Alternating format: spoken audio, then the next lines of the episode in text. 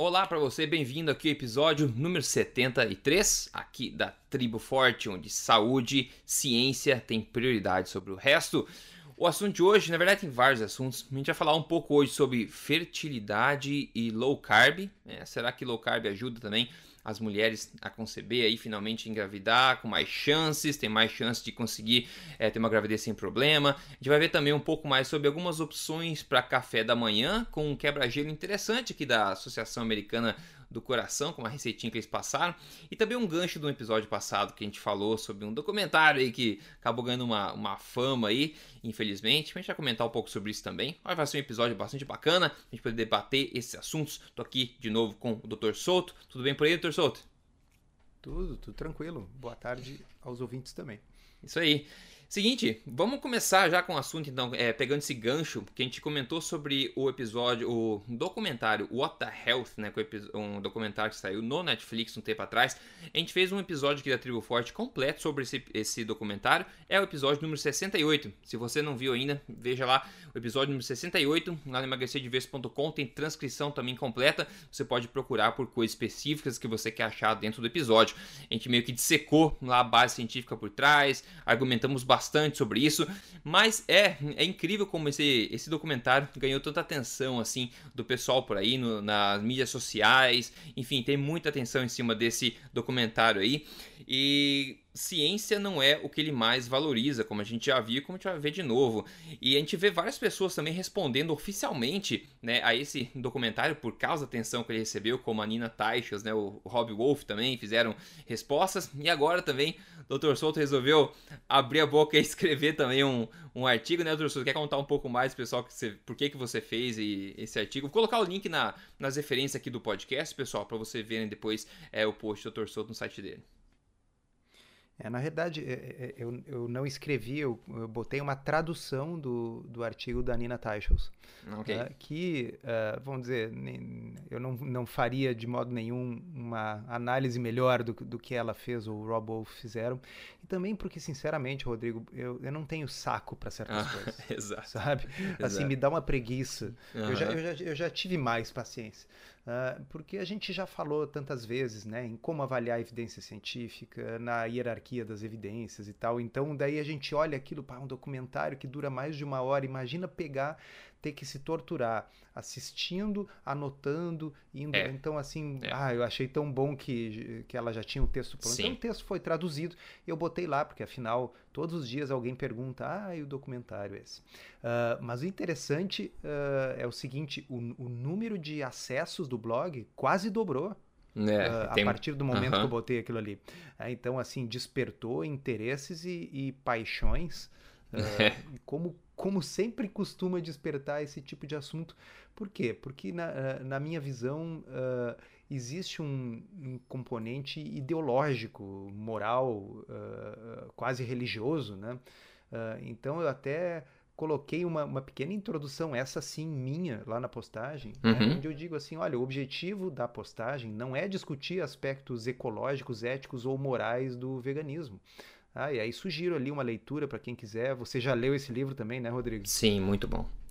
Ah, o livro chama The Vegetarian Myth. Infelizmente não está traduzido, tá, pessoal? Mas então uh, é escrito por uma ex-vegetariana que conta toda a sua história de uh, como ela foi mudando a sua visão, uh, não apenas por questões de saúde, mas inclusive no que diz respeito aos aspectos ecológicos, éticos e morais da coisa. Quem é tem so... interesse, eu sugiro que leia. É sobre esse tema que eu vi uma palestra da Lierre é, ao vivo no Paleo Effects. Eu fiz um vídeo, tá no YouTube, lá se procurar o mito do vegetarianismo, emagrecer de vez. Eu fiz um, um videozinho citando essa a Lierre e também citando alguns dos pontos principais que eu achei na minha opinião. Mas como você falou, é um grande debate debate aí ideológico, é isso que gera faísca aí nessa discussão sobre esse documentário, é, né? Então eu já comecei botando ali, o objetivo da postagem não é discutir nada disso. Tá? O objetivo da postagem era salientar que os fins não justificam os meios, ou seja, não é correto mentir para as pessoas e dizer que carne uhum. causa diabetes ou que ovo é pior que cigarro, uhum. só porque você tem como objetivo convencê-las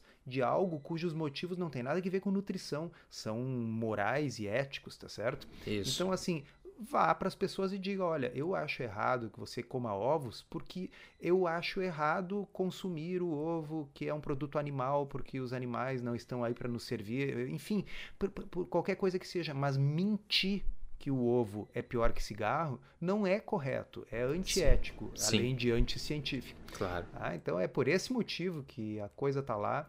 Eu acho, e, inclusive, uh, eu acabei deletando vários comentários lá, porque eu disse: olha, aqui não é local para ficar batendo boca sobre esses assuntos.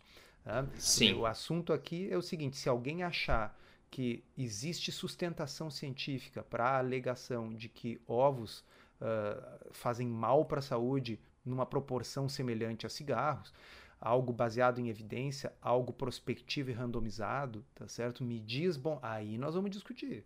Né? Uhum. Agora, uh, o assunto se os gases das vacas têm a ver com efeito estufa não é o assunto nem do nosso podcast e muito menos do meu blog. É, do pessoal que não, não sabe o que a gente está falando, esse documentário, praticamente, ele tem o nome What the Health, né? Que é uma expressão em inglês, é, enfim, difícil traduzir, mas é ele se disfarça como um documentário sobre saúde, tentando mostrar aí que, que faz bem, o que, que faz mal. Só que a gente analisou no episódio 68 e é basicamente um documentário feito por pessoas veganas ativistas, ou seja, é uma propaganda praticamente vegana disfarçada de documentário de saúde. Isso é muito claro, eu acho que até os veganos concordam com isso. E para chegar nesse objetivo de promover o veganismo, eles utilizaram-se de várias mentiras. São, não tem a melhor palavra, é mentira realmente, sem base científica nenhuma, né? É, para tentar promover essa ideia do cigarro, do ovo, da carne e gordura causar diabetes também.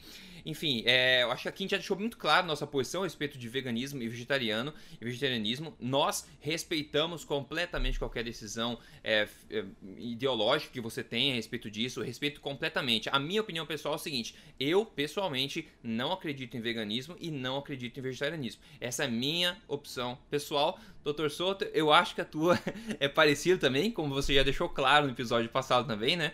Mas eu acho que vale respeitar, é, reforçar o res, nosso respeito, né? Pela opção ideológica de outras pessoas, mas também deixar claro qual é nosso, o pessoal saber do que, que a gente está falando, né? É, exatamente. Na realidade, o, quem quiser saber o, o meu pensamento sobre a questão é, ética e ecológica do assunto, leia o livro The Vegetarian Myth. Aquilo é o que eu penso, aquilo ali reflete o meu pensamento. Ah, é um assunto complexo, não é? Não, nós não vamos perder tempo falando sobre isso. Agora, se a pessoa não se convencer daqueles argumentos e continuar achando que é eticamente incorreto o consumo de alimentos animais, então tá bem, vai fazer uma outra estratégia. E até eu estava falando para o Rodrigo antes da gente ir para o ar, procura quem quiser aí no Google Eco Atkins. Tá? É, é, uma versão é. de low carb Atkins uh, uh, uh, vegano. Tá? Então, quer dizer, existe, tem gente que faz. Sim. Mas é isso. Sim. Ótimo. Tá? Só para dizer que o artigo está traduzido lá, é um espetáculo ali na Taisha, simplesmente pegou todos os artigos científicos que foram citados em todo o documentário e analisou um por um. Haja paciência, né? Haja paciência. Haja, haja é. Mas enfim, é bom que tenha gente que, que uhum. ainda tenha paciência para isso. Com certeza. Tá dada a mensagem, então, pessoal, sobre esse fatídico aí é, documentário novamente. Bom, agora pra gente quebrar o gelo aqui, vamos falar um pouco sobre café da manhã. O que me chamou a atenção essa manhã, eu tava procurando aqui, pesquisando para fazer a pauta desse episódio, é, eu vi no Twitter, na verdade, o doutor o, assim, Malhotra, né, Malhotra, não sei como é que pronuncia certo, mas o, o britânico cardiologista, ele tweetou o seguinte, que a Associação Americana do Coração, né, ela postou agora uma, uma receita super saudável aí de barrinha de cereal. E eles dizem, entre aspas, assim, na, no próprio site: essa é, esse é o perfeito café da manhã, a, não, a barrinha perfeita de café da manhã para qualquer manhã é, ocupado ou apressado que você tenha, né? Então, eles recomendam fortemente aí a Associação Americana do Coração essa barrinha. Então, eu não vou ensinar como é que faz a barrinha, vou colocar o link para vocês verem, mas eu vou ler os ingredientes, porque eu acho que os ingredientes dizem muito, né? É só o que interessa, na verdade. Então, é, o que, que eles falam aqui? Bom, eles têm ingredientes aqui que eles, é, que eles colocam, enfim, é, eles dividem em tanto na, na, massa, digamos assim, da barrinha e também no, no recheio. A massa, para começar, eles começam com o cooking spray, né? Que é aquele spray de óleo, né? É, bom, a gente sabe que isso aí não é manteiga, né? É óleo vegetal para não grudar na panela. Depois disso, eles vêm com o que? Granola, né, baixa em gordura especificamente e baixa em açúcar, né, granola, que é a grande parte aqui do que forma a, a massa da, da barrinha. Depois eles vêm com quase a mesma proporção de farinha de trigo integral. E depois eles vêm com duas, é, duas colheres de sopa de açúcar marrom, açúcar mascavo, tá? Duas colheres de sopa de açúcar hum. mascavo, depois uma colherinha de sal de canela, depois um, uma pitada de sal depois um pouco de sour cream, que é como fosse um creme de leite da vida, e depois para finalizar com chave de ouro, duas colheres de óleo de canola, tá? Então isso aí forma basicamente a maior parte da barrinha. Depois tem o recheio, o recheio é menos ruim, tá? O recheio é menos ruim. Eles colocam dates, né, que são o no nossas tâmaras, que é uma coisa super, super doce, né, mas é uma coisa que eu adoro como sobremesa, por exemplo, no final de semana. Depois tem meio avocado, né, meio abacate, um pouco de blueberries, né, mirtilos, e daí um pouco também de maisena. Olha só, então é basicamente uma barrinha que é, é um caminhão de o que? De carboidratos, né? Uma, um caminhão de carboidratos, bastante calórica, assim, nesse caso a gente vê, e feito basicamente de granola, feita de farinha de trigo integral, açúcar, mascavo não é açúcar, e também tem a nossa grande, grande amigo e o óleo de canola também. E isso, para lembrar, pessoal, se esse, essa receita tivesse em qualquer outro lugar, eu não jamais teria colocado aqui no podcast, afinal não importa, né? Só que vindo de um site, né, como a American Heart Association, a America, Associação Americana do Coração, que coloca entre aspas, essa é a barrinha perfeita do café da manhã para qualquer manhã é, apressada aí você começa a se preocupar, né? Você começa a se preocupar. Então a gente vê quão distante a gente ainda tá, né, de tornar a boa ciência ainda senso comum, doutor Souza. Ah, eu nem sei o que dizer, Rodrigo. É, é, eu estava prestando atenção, por exemplo, a granola é baixa em gordura e baixa em açúcar. O que, que adianta se depois tem açúcar? É, sim, então, você assim, adiciona. Exato. Uh, uh, entendeu? Uh, é, é, um, é um monte de coisa sem nexo, sem sentido. E no fundo, eles acham o quê? Que que o que a, o, a, como é que é o açúcar mascavo que vai entrar no sangue ou que é a granola que vai entrar no sangue, eles não conseguem entender o mínimo da fisiologia de que o que vai entrar no sangue de tudo isso aí é glicose e frutose. Uhum, em exatamente. quantidades absurdas e numa velocidade incrível, o fígado quando vê aquilo ali chega a se torcer, coitado. Sim, olha só, a, eles colocam, não sei porquê, mas eles colocam aqui a tabela nutricional, só para piorar a situação, né? Eles não falam quanto que, que rende. Falam 15 porções, mas não falam em gramas quanto que rende aqui, ok? Mas olha só para você entender a proporção. O total de gordura dessas barrinhas é 4 gramas. O total de, de carboidratos é 28 gramas. E o total de proteína 4 gramas. Ou basicamente é o que? 90%, 80 e poucos por cento carboidrato puro nessa nesse site aqui, que é para proteger o coração, e na verdade isso é um veneno e uma receita para você piorar o seu, seu coração de fato, né? É, Ai, meu é, Deus. É, devia se chamar American Heart Attack Association, né? Quer dizer, Associação do Ataque Cardíaco, né? Ah, ah, assim, mesmo a ignorância deveria ter um fundo a partir do qual não caísse mais, né? Mas às vezes parece que realmente a ignorância é um poço sem fundo, sempre dá para cair mais um pouquinho e a arra se esforça, né? Se esforça muito. Mas então, já que o pessoal, né, ah, vocês estão falando coisa que não pode, também essas coisas, essas ideias ruins, mas por que vocês não falam um pouco sobre de opções boas pro café da manhã, né? Então, por que a gente não dá uma pitadinha, nada compreensivo, né? Nada completo aqui, mas uma pitadinha só, doutor Souto, talvez o que, que você gosta como opção de café da manhã que as pessoas poderiam optar ao invés dessa super barrinha aqui da American Heart Association? Bom, uh, eu e o Rodrigo sei que, que, que, também, assim, muitas vezes eu não tomo café da manhã propriamente dito. Eu tomo só um café com uma colherinha de nata, assim, uma colherinha de, das de chá. Tá? Uh, agora, eventualmente eu gosto de ovos, às vezes faço ovos mexidos, às vezes quando, uh, olha só pessoal, lembrar quem, quem, quem não quer fazer sujeira, não quer sujar o fogão, uh, ovo cozido, ferve numa canequinha, né? enquanto você está ali fazendo alguma outra coisa, preparando uh, né, alguma coisa que tem que levar para o trabalho, pô, não dá trabalho nenhum, bota ali na, na, na, na no fogão e deixa fervendo. Né? E aí a gente come os ovos cozidos.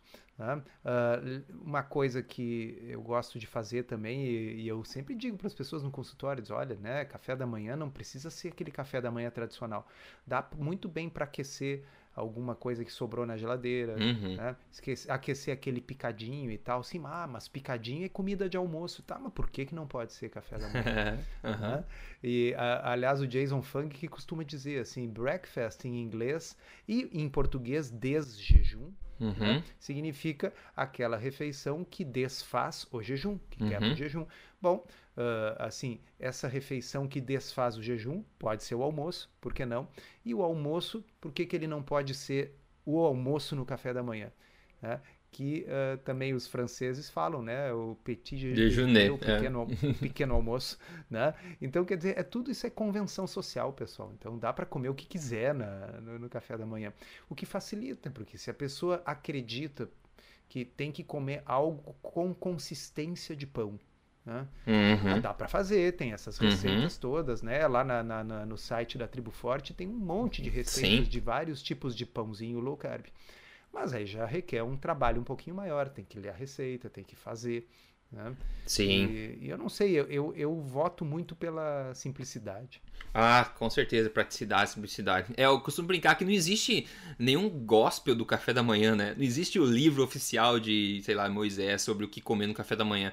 E as pessoas têm uma dificuldade incrível de aceitar que é possível comer digamos, comida de almoço no café da manhã. O que? O teu corpo não vai digerir aquela comida? Qual que é? É hábito, pessoal. É hábito. É puramente hábito. E tem gente que não sente nem vontade de comer no café da manhã, só que acabou se acostumando a comer porque ouviu por aí as balelas dizendo que é super importante você comer no café da manhã. A gente sabe que não é verdade isso, né? Eu para mais de ano já que eu não como café da manhã, nunca, nem final de semana eu não como café da manhã, nem quando eu tô no hotel eu tomo café da manhã. Por quê? Porque eu me sinto melhor assim, eu dou um tempo pro meu corpo se reciclar, fazer a autofagia dele naturalmente lá, regular os hormônios, tudo bem. Agora, quem quer fazer café da manhã, existem sim, como o Dr. Soto falou, incontáveis opções. O próprio ovo que ele falou fervido, você pode fazer até um ou dois dias antes, né? Fazer uns 5, 6, sei lá.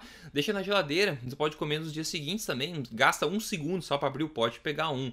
Você pode fazer um quê? Um smoothie proteico, se você quiser também, com proteína e folha, se você quiser. Você pode fazer o quê? Barras proteicas de verdade, saudáveis de verdade, iogurte, sei lá, queijo requentado do dia, do dia passado. Enfim, qualquer comida que você come durante outras refeições pode ser também opção no café da manhã. Eu acho que a principal decisão decisão aí é você é, decidir se você quer uma coisa bastante prática ou não no café da manhã, se você está disposto a cozinhar alguma coisa ou não.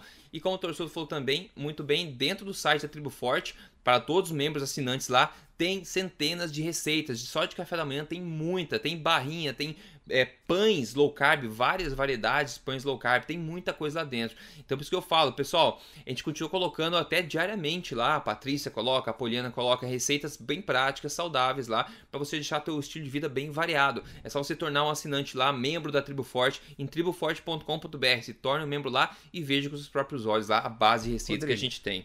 Diga lá. Deixa eu te perguntar, aquele período que você teve no Japão, o que, que o pessoal come de café da manhã no Japão? Foi uma boa pergunta, porque eu não. Eu não eu, como eu não como café da manhã, eu não fui em lugares de comer no café da manhã, sabe? Agora, eu perguntei para um amigo meu, que é japonês, o que, que eles comem. E ele falou: na maior parte do tempo, eles fazem arroz no café da manhã uhum. e também fazem um, um, peixe, tipo um peixe grelhado, sabe? Tipo lambari inteiro, peixe inteiro frito assim. Uhum. Eles fazem esse tipo de coisa. Resumindo, é não, não é sanduíche, não é pão, não é, não é doce. Claro, tem que lembrar, porque vai ter gente que vai dizer assim: Rodrigo, mas aqui um monte de gente come doce. Sim, eu tô falando. É, tradicionalmente, digamos assim, o café da manhã, ele é mais baseado em comida de verdade do que o nosso mundo aqui ocidental. É óbvio que existem exceções, né? Mas eu, pelo que ele é, me disse, é então basicamente isso. Claro, e, e, eu, eu, perguntei porque imaginei que ia ser alguma coisa muito diferente. Então, aqui, saindo um pouco da questão low carb versus não low carb, mas enfim, arroz, que obviamente é um alimento rico em carboidrato, mas a maioria dos brasileiros não consideraria arroz como comida de café da manhã. Uhum, né? uhum. Ou seja, é uma coisa cultural. Se você é brasileiro e for morar no Japão, daqui a um tempo talvez você esteja comendo arroz é. ou peixe no é. café da manhã. Uhum. Né? Então, quer dizer, uh, se, por que, que o sujeito muda de país e passa, depois de um tempo, a se alimentar uh, de forma diferente? Bom, vocês podem ficar no mesmo país e se alimentar de forma diferente. Claro. uh, Então, quer dizer, é tudo uma questão cultural da gente pegar e dizer, olha, a partir de hoje é como se eu te, né, eu, eu, eh, eu não preciso ir para o Japão, eu posso me mudar para o Brasil low carb. É, no Brasil, exato. low carb, hum, eu vou comer uma coisa diferente no café da manhã. Quem sabe um peixe. Exato, exatamente. Ótimo. Então, beleza. Vamos partir para o primeiro assunto aqui. Primeiro não. Um, um, assunto, um dos principais aqui da pauta de hoje, que é a questão de fertilidade e low carb. Eu vi bastante na, nas mídias sociais recentemente, não sei se é, teve alguma divulgação aí no Brasil sobre isso, mas bastante gente fala, comentando sobre esse assunto de fertilidade mesmo e e low carb. Então eu recebi uma pergunta no site que eu vou ler aqui para vocês verem a situação, tá? Para vocês entenderem um pouco mais a situação. Vamos lá, pergunta é seguinte: Olá, Rodrigo. Rapaz, me aconteceu um fato interessante esses dias. Mudei meu estilo de vida para low carb tem três anos. Há oito anos tomo anticoncepcional. Esse mês descobri que vou ser mamãe. Tentei procurar as causas com a ginecologista. Ela acha que a mudança da alimentação me deixou muito fértil a ponto de inibir o efeito do anticoncepcional. Isso poderia, poderia ser possível? Você já fez algum estudo sobre essa possibilidade? Bom, é eu respondi para ela, eu não sei como dizer para ela que o, pai do filho não é o low carb, né? Então, isso eu não sei como dizer. Agora, é um fato conhecido, né, pessoal, que anticoncepcionais não tem 100% de efetividade. Isso é um fato conhecido. E outra coisa a respeito dessa pergunta específica é que ela mudou a alimentação low carb três anos atrás três anos atrás. E agora, bom, ela toma anticoncepcional há oito anos e agora ela teve a ótima surpresa aí de ser mãe, de estar grávida, né? Então é claro que por essa atenção, não sei da mídia, não sei de fertilidade, etc., ela virou os olhos pro low carb. Será que foi a alimentação low carb que me engravidou? Então, sobre isso, tem um, um artigo interessante que foi postado no Telegraph do Reino Unido. E eu vou ler algumas partes aqui para vocês entenderem. Eles fizeram um estudo, tá? É um estudo nos Estados Unidos com 120 mulheres que fizeram é, inseminação artificial. Eles dividiram essas mulheres em dois grupos, né, para fazer essa inseminação. No total, 58% daqueles que estavam se alimentando low carb conseguiram ter com sucesso a gravidez. É mais metade das mulheres, 58%. Agora, do grupo high carb, né, do grupo alto em carboidrato, somente 11% conseguiu atingir o sucesso na gravidez com a inseminação artificial. Esse é um estudo que foi feito pelo Delaware Institute of Reproductive Medicine. Aqui, eu vou colocar o link para vocês depois aqui na descrição. E New York, perto lá de, de New York, né? E eles dizem o seguinte, alguns comentários sobre isso aí com o tempo, é, o corpo se, se torna menos é, hábil a processar é, açúcar, né? Se torna menos otimizado no processamento do açúcar, é, levando aí a um, uma, uma baixa, um pobre metabolismo, a saúde metabólica, né? O que pode causar inflamação no corpo e também danificar as mitocôndrias, que são aí as usinas de cada célula, tá? Eu tô traduzindo aqui simultaneamente o que eles estão dizendo. Eles falam, uma mulher, né? Os... É, como é que traduz o solto woman's eggs? Os óvulos. Óvulos, olha lá, olha lá. Ai, confusão de língua aqui. Os óvulos da mulher são muito, são células muito grandes, né, com grande número de mitocôndria, eles dizem. Então, a qualidade aqui das mitocôndrias é afetada. E uma dieta pobre que inclui carboidratos refinados pode também afetar a fertilidade masculina por danificar também o, o, DNA do esperma. Olha só, eles continuam. Mulheres também foram é, sugeriram para as mulheres para elas comerem é, é, laticínios, né?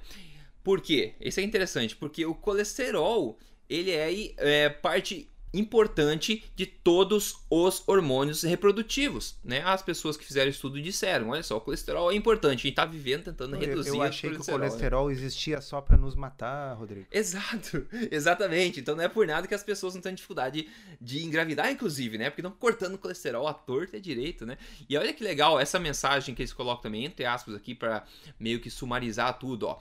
Uma dieta baixa em carboidratos refinados é, portanto, importante para homens e mulheres. Tá? Então, eles falando claramente aqui que se você quer potencializar suas chances de gravidez, aumentar sua fertilidade, homem e mulher, low carb tem se mostrado superior à dieta standard, né? A dieta padrão que a gente vem seguindo, né?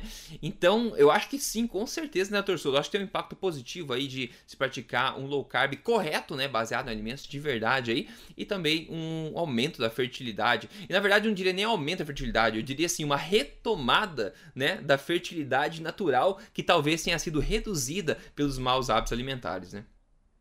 É, essa sua última colocação tá, tá perfeita. Eu acho que a retomada da fertilidade normal.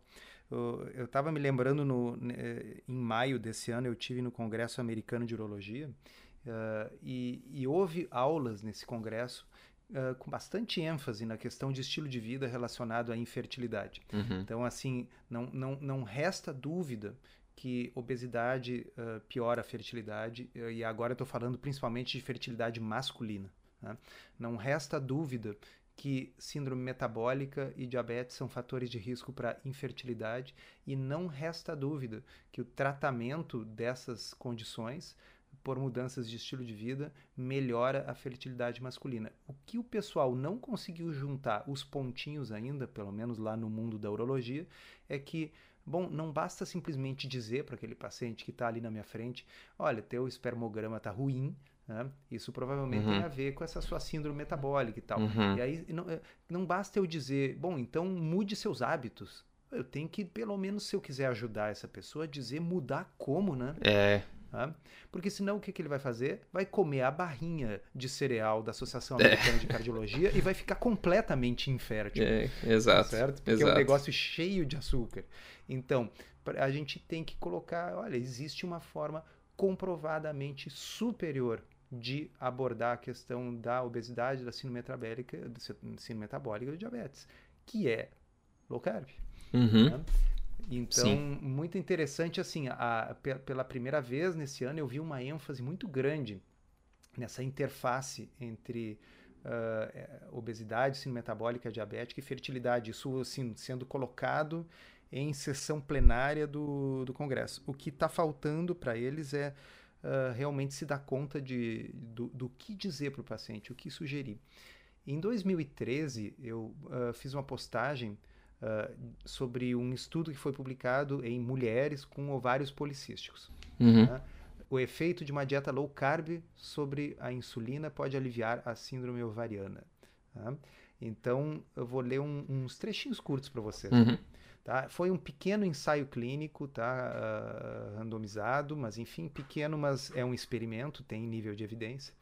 E uh, então aqui, abre aspas, uma redução moderada dos carboidratos na dieta reduziu ambos, insulina e testosterona, no caso em mulheres, tá? Então, ovários policísticos é uma condição na mulher que diminui a fertilidade da mulher e aumenta a testosterona na mulher. Bom, se fossem homens, os homens ficariam felizes de aumentar a testosterona. Em mulher é um problema, uhum. tá? Porque afeta ainda mais de forma adversa a sua fertilidade e gera crescimento de pelos e espinhas e tal, que são característicos dos ovários policísticos. Então, mais uma vez, a redução moderada de carboidratos reduziu ambos, insulina e testosterona, disse a doutora Gower. Continuando, continua ela, não há nenhum, tá bonita essa frase, não há nenhuma razão para não recomendar uma redução dos carboidratos na dieta, particularmente os carboidratos processados para mulheres com síndrome dos ovários policísticos. Uhum. Pode haver um grande benefício e certamente não há nenhum malefício. Uhum. Tá? Uhum. Então, né? Eu não Muito poderia bom. dizer melhor, né? Muito bom. Ali adiante, Uh, ela ainda comenta uma parte muito boa também. Apesar do maior conteúdo de gordura na dieta com menos carboidratos, o perfil lipídico dos pacientes melhorou significativamente nessa dieta, escreveram os pesquisadores. A dieta padrão, por outro lado, levou a um declínio do HDL e a um aumento da relação entre colesterol total e HDL. Eureka. E a dieta padrão é o quê? É a barrinha da Associação Americana de Cardiologia. Exato. A barrinha é. perfeita a barrinha perfeita. Então, o pessoal que comeu a dieta com uma composição semelhante à da barrinha perfeita teve uma queda do seu colesterol bom e uma piora da sua relação entre colesterol total e HDL. Enquanto que as pessoas que reduziram seus carboidratos não apenas tiveram uma melhora da insulina, melhora da testosterona e engravidaram mais, ok? Mas de lambuja melhoraram seu perfil lipídico. Sim. A gente sabe que resistência à insulina é uma causa da síndrome de ovários policísticos, né? Então é óbvio, para mim, pelo menos, é óbvio que você diminuindo carboidratos é, refinados vai melhorar essa síndrome. Isso eu acho que é o maior. Eu não sei se você atende muitas pessoas com essa síndrome, mas é, é uma coisa que anda junto com síndrome metabólica, é causada pelo mesmo problema. Isso não é segredo para ninguém. Eu me admiro que o pessoal tá gastando dinheiro em estudos para tentar provar isso ainda. É, então, uh, tanto, é, tanto é verdade que, que existe essa relação íntima que é muito comum os ginecologistas prescrever, prescreverem para pacientes com ovários policísticos metformina, que é uma medicação é. para diabetes. Né? Por quê? Porque está implícito ali que eu tenho que melhorar a resistência à insulina. Mas é, nós todos conhecemos uma forma muito eficaz de melhorar a resistência à insulina. Uhum, né? uhum. Low carb. Basta não, é, basta não chicotear o seu pâncreas.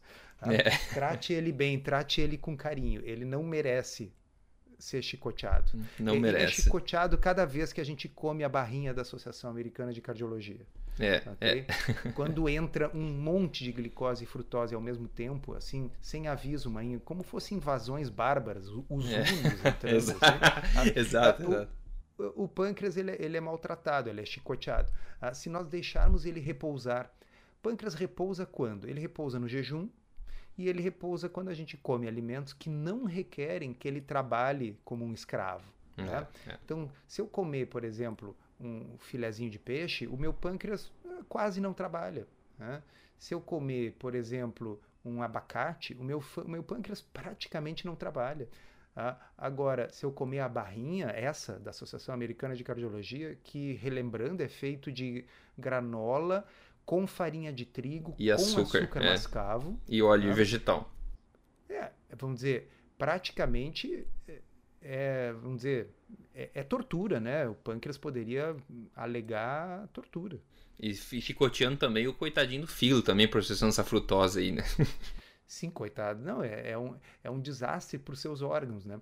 Então, assim, uh, o que acontece? Esses órgãos, quando eles são jovens, fortes e tal, eles aguentam ser maltratados, mas chega uma hora, chega uma hora que eles se entregam, né? E aí a pessoa diz assim, ah, é a minha genética que é ruim. É, exato, a minha genética. Os 30 é, anos tá comendo errado não quer dizer nada. É, eu, eu diria o contrário. Tem pessoas com genéticas privilegiadas, prodigiosas, que elas tratam mal aqueles órgãos e eles conseguem sobreviver relativamente bem até o final da vida. Bom, essas é que são pessoas que têm uma genética diferente. Uhum. Porque, em termos de proporção, vamos pensar, né? Quer dizer, qual é a proporção de pessoas com obesidade e sobrepeso somadas? Tá? É mais ou menos dois terços da população hoje é. em dia, infelizmente. Tá? Então, eu diria que um terço da população tem uma genética diferente que as protege dos abusos. Né? E dois terços das pessoas, bom, elas acabam evoluindo com problemas, uh, não porque elas têm uma genética que as predispõe para problemas, porque elas têm a genética normal do ser humano normal. O ser humano normal não foi feito para comer a barrinha da Associação Americana de Cardiologia. É. Tem que ser forte, tem que ser quase um mutante. É. Exatamente. Bom, é sobre essa questão de, de fertilidade e, e, low carb, a minha visão geral sobre isso é o seguinte: é engravidar, né? A gente sabe que é uma grande tarefa aí que o corpo executa, né? E quanto mais nutrido e saudável, né, que o corpo está, mais chance ele tem de executar essa tarefa. Então, low carb, apesar de ter esse nome, é tipicamente o que? High nutrient, né? Ou seja, ele é uma dieta bem mais completa em nutrientes, vitaminas, minerais, né? Que suportam o funcionamento do organismo como um todo. Então, por outro lado, high carb, né? Que é a dieta padrão que a gente vê hoje em dia, rica em pães, farinhas, massas, doces, etc.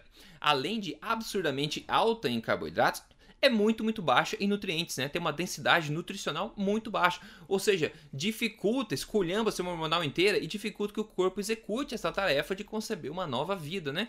Então, tudo, tudo se resume, na minha opinião, em ser o mais saudável possível, né? Praticando aí o que a gente chama de uma alimentação forte, que é um estilo de vida baseado em alimentos reais e nutritivos, né? Em se ter um organismo e sistema imunológico forte. Não tem mágica. Quando você prover tudo isso pro seu corpo, ele vai dar um ok, luz verde, tô pronto para gerar uma nova vida. Se o teu corpo tá doente, capengando, faltando micronutrientes, vai ter muita dificuldade para ficar grávida, a gente sabe disso. E se você tiver a sorte de ficar grávida, tem mais chance também a gente ver de ter algum problema durante essa gravidez, que é muito mais triste ainda, na minha opinião, né?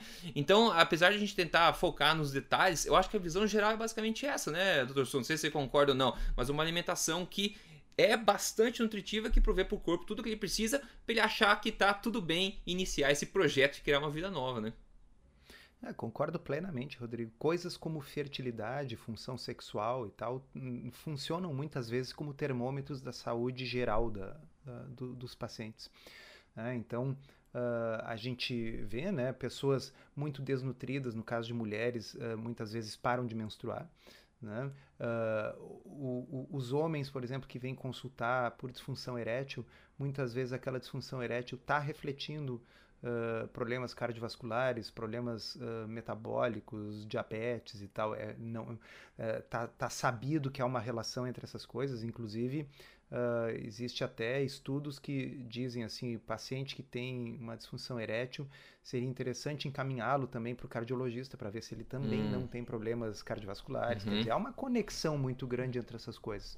Uhum. E, e, entre fertilidade e saúde geral, sem dúvida. E, e, essa sua sacada aí foi muito boa. Quer dizer, uma dieta low carb, ela é uma dieta uh, high nutrient, né? Quer dizer, ela é uma dieta de comida de verdade. Obviamente eu vou estar... Tá Uh, fornecendo, em termos de nutrientes, uma densidade nutricional muito maior. E isso aí uh, uh, tanto é verdade que faz diferença que todo, todo mundo que trata fertilidade sabe que, por exemplo, se faz alguns tratamentos empíricos. Né? Então, aquele homem que tem lá um, um espermograma ruim e já descartou as causas comuns para isso, muitas vezes recebe suplementação vitamínica uhum. e às vezes melhora o espermograma.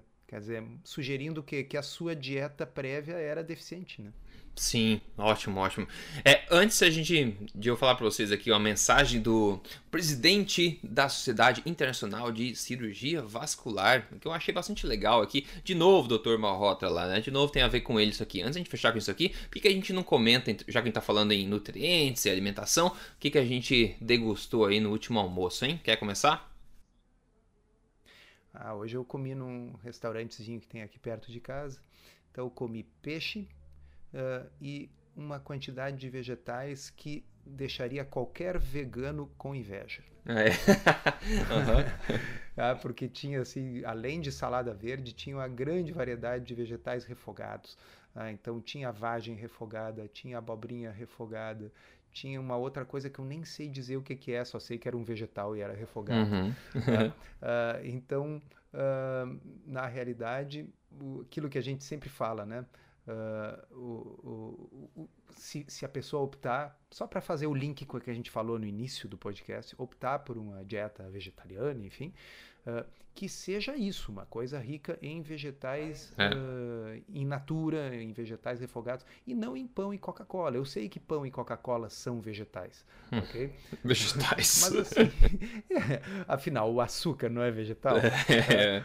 O, o, talvez até o caramelo 4, aquele vem pois é, vegetal, pois é. não sei. A, a, a, a, a, como é que é? A cola nut né? não é um vegetal. Então ah, a é pessoa pode é. argumentar, olha, não tem nenhum produto animal na fórmula da Coca-Cola. Então, teoricamente, a Coca-Cola é compatível com uma dieta. Então, assim, vai fazer a dieta vegetariana, faça, uma, faça um Eco Atkins, faz uma dieta vegetariana adequada, né? Então, assim, o importante é comer os, os vegetais e se tiver um peixinho junto, tanto melhor. Ó, oh, com certeza, maravilha. É, o que eu comi vai virar o nariz de muita gente. Eu não sei quanta gente tem preconceito contra esse alimento, que eu já falei várias vezes aqui. É o alimento número um em densidade nutricional no planeta Terra que é ah, lá fígado. vem ele com fígado. Fígado, lá vem eu. Eu sei que o Torçoto também não é grande fã de fígado, né, Torçoto? Tudo bem, é, tem eu problema. Sou, eu, sou um, eu sou um fã teórico do fígado. Sou um, um fã, fã teórico. intelectual do fígado. eu entendo o benefício, mas não coloque no meu prato. Né? É, é assim, eu, eu, uma hora dessas eu vou experimentar uh, aquela técnica, acho que foi o Rob Wolf que falou, de congelar o cubinhos de fígado. Ah, é. Uh, Esfarelar em consumi-los, consumi-los como comprimidos. É. oh, meu Deus do céu. Eu acho que assim, é, inclusive fui num, num, restaurante quando eu tava indo no Brasil, um restaurante que era mineiro, comida da fazenda. E uma comida da fazenda, assim, tradicional é fígado com cebola. E ah, eu acho uma delícia. Mas esse prato que eu fiz de hoje foi fígado de pato. É a primeira vez na vida que eu como fígado de pato, na verdade. Eu achei muito parecido com fígado de galinha, né? Não tem muita diferença não, só um pouco maior. Então peguei esse fígado e fiz com cebola também, com óleo de coco, uma delícia, uns temperinhos por cima, alho e comi um chucrute, um picles natural do lado e uma salada para completar também que deixaria, como você falou, vegetarianos e veganos de óleos esbugalhados aí. Então, basicamente, isso aí, nutrição, a gente tá falando de nutrição, né? Densidade nutricional, isso aí é o, o jardim do Éden da, da nutrição de micronutrientes, né? Isso é incrível. Aí vai do gosto de cada um também, enfim. Mas é bom, pelo menos, ter informação que alimentos saudáveis existem e no caso do fígado, ele é o mais nutritivo de todos pelo, pelo ranking mais, digamos, correto que a gente tem disponível e é também um dos mais baratos, né? É muito barato, fígado é muito barato. Agora, claro, importa se você pega um fígado de boa procedência, né? É claro que isso é melhor, mas como a gente sempre fala aqui, né? O, o ótimo não pode ser inimigo do bom. Então, qualquer fígado, é, eu acho que vai ser melhor do que você comer aquele donut ou aquele sanduíche, né? Integral ou não que você tem como alternativa, digamos assim. Mas enfim, é, eu não sei, doutor Souza, se você viu, de novo, foi o Malhotra que, que tweetou essa mensagem, eu achei bastante bacana no Reino Unido. Isso aqui tá pegando também um, um momento interessante, que é o professor Sheriff Sultan, que ele é presidente da Sociedade Internacional de Cirurgia Vascular. E ele, vou traduzir simultaneamente aqui a mensagem dele. Ele falou a medicina, né, mais a geral, mais conhecida por aí, a, do senso comum da medicina, assim, ele falou seria muito diferente se eles focassem mais na prevenção, né? Pelo menos metade do que eles focam em intervenções em se prescrever também remédios, né? Isso a gente já fala há bastante tempo. Ele menciona o Dr. Malhotra, é, ele ele mostrou, né, mostrou que estatinas, por exemplo, as estatinas para baixar o colesterol, né, estendem a vida das pessoas em meros quatro dias, pessoal, quatro dias de vida a mais, tá? Isso e se isso significar alguma coisa, né? Ele continua, ele também demonstrou que gorduras naturais, o consumo de gorduras naturais irá prevenir uma epidemia, uma epidemia de diabetes tipo 2. Ele continua, o, os alarmes aí do, do açúcar e, e todo o conceito de low fat, né, de dieta low fat, deveria ser, adorei essa parte, ó, o alarme né, sobre o açúcar e as dietas low fat, baixa em gordura, deveriam ser criminalizadas, abandonadas também da mídia geral, da mídia geral. Olha só, ele fala uma bomba relógio que espera as pessoas com meia idade é a síndrome metabólica e ela está associada com resistência à insulina, na minha opinião, a resistência à insulina causa a síndrome metabólica, mas tudo bem. É, e ambos previn é, são preveníveis aí, né? Você pode prevenir ambos através de é, uma alimentação baseada em alimentos não processados e frescos é, com gorduras naturais e a, evitando o consumo de açúcares e álcool. Daí ele, ele finaliza da seguinte forma: é, eu concordo com os autores, né, que, que eles tentam aí é, informar essa população que está cega, digamos assim, né? E está sendo enganada pelo, pelos perigos aí, pelas perigosas campanhas das drogas, das estatinas, por exemplo, né? E também essa pirâmide alimentar ilegal, ele fala unlawful, né? Uma pirâmide alimentar ilegal e também a indústria do açúcar refinado, né? Que é mais perigosa do que fumo e também traumas, né? E problemas de traumas combinados, ambos juntos, né? Então, sei lá, eu achei uma, uma mensagem bastante forte, pública, de, dessa pessoa, né? Que é de, de influência também, e mencionando o Malhó também tá fazendo um, um, serviço muito bem feito lá no Reino Unido. E eu acho que tá pegando cada vez mais momento, né? Eu acho que as pessoas que estão contra isso vão começar a ficar com vergonha e vão ficar parar de começar a posicionar é, de forma oposta esse tipo de ideia. E com isso ah, esse, esse, momento vai crescendo cada vez mais até que a gente nem vê que a gente está vivendo um novo senso comum, né? É, o Malhotra uh, fez junto com o Lustig e a Marianne Demasi aquele editorial que a gente uhum. comentou uhum. num, num, outro episódio. Uh, e, e, ele está colecionando essas manifestações de, de outros médicos e especialistas e vai largando no Twitter. E, então ele também mencionou uh, dois médicos que fazem parte da Cochrane, que é essa organização que é a mais conhecida no mundo de medicina baseada em evidência, que faz meta-análises e revisões sistemáticas de altíssimo nível. Então, não, não chega a ser, vamos dizer, um endosso da instituição Cochrane, mas é um endosso por membros da Cochrane e qualquer um que seja membro de uma instituição dessas, quer dizer, que faz parte de painéis, que faz parte de, de presidências de seccionais da Cochrane, é alguém que pensa em medicina baseada em evidência, não é, é nenhum ingênuo, não é alguém que sabe pouco sobre metodologia científica. Então, ter esse tipo de apoio aí, como você leu, com palavras fortes, assim, de pessoas uh, grandes aí dentro do mundo da, da, da pesquisa, eu acho que é, é, é, interessante, porque o artigo do Malhotra foi fantástico, mas assim, é, é, é, fascinante ver que ele está recebendo apoio, né? recebendo apoio público de pessoas aí de, de alto gabarito. Ele está uhum. colecionando esses apoios aí e largando no, no Twitter. É muito bom. Bom demais. É isso aí, pessoal. Vamos fechando aqui esse podcast hoje. Se você gostou, achou útil, pode ajudar outras pessoas. Por favor, passe à frente. Sugiram que eles acompanhem os podcasts aqui da Tribo Forte. É só você ir no emagrecerdeves.com lá. Tem todos os episódios, todas as transcrições. Você pode acompanhar pelo iTunes, você pode acompanhar pelo seu aplicativo de podcast predileto, como você quiser. Ok? Isso aí, maravilha. Obrigado, torcedor, por mais esse papo aí. A gente se vê na próxima terça-feira com um novo episódio. Obrigado, um abraço, até a próxima.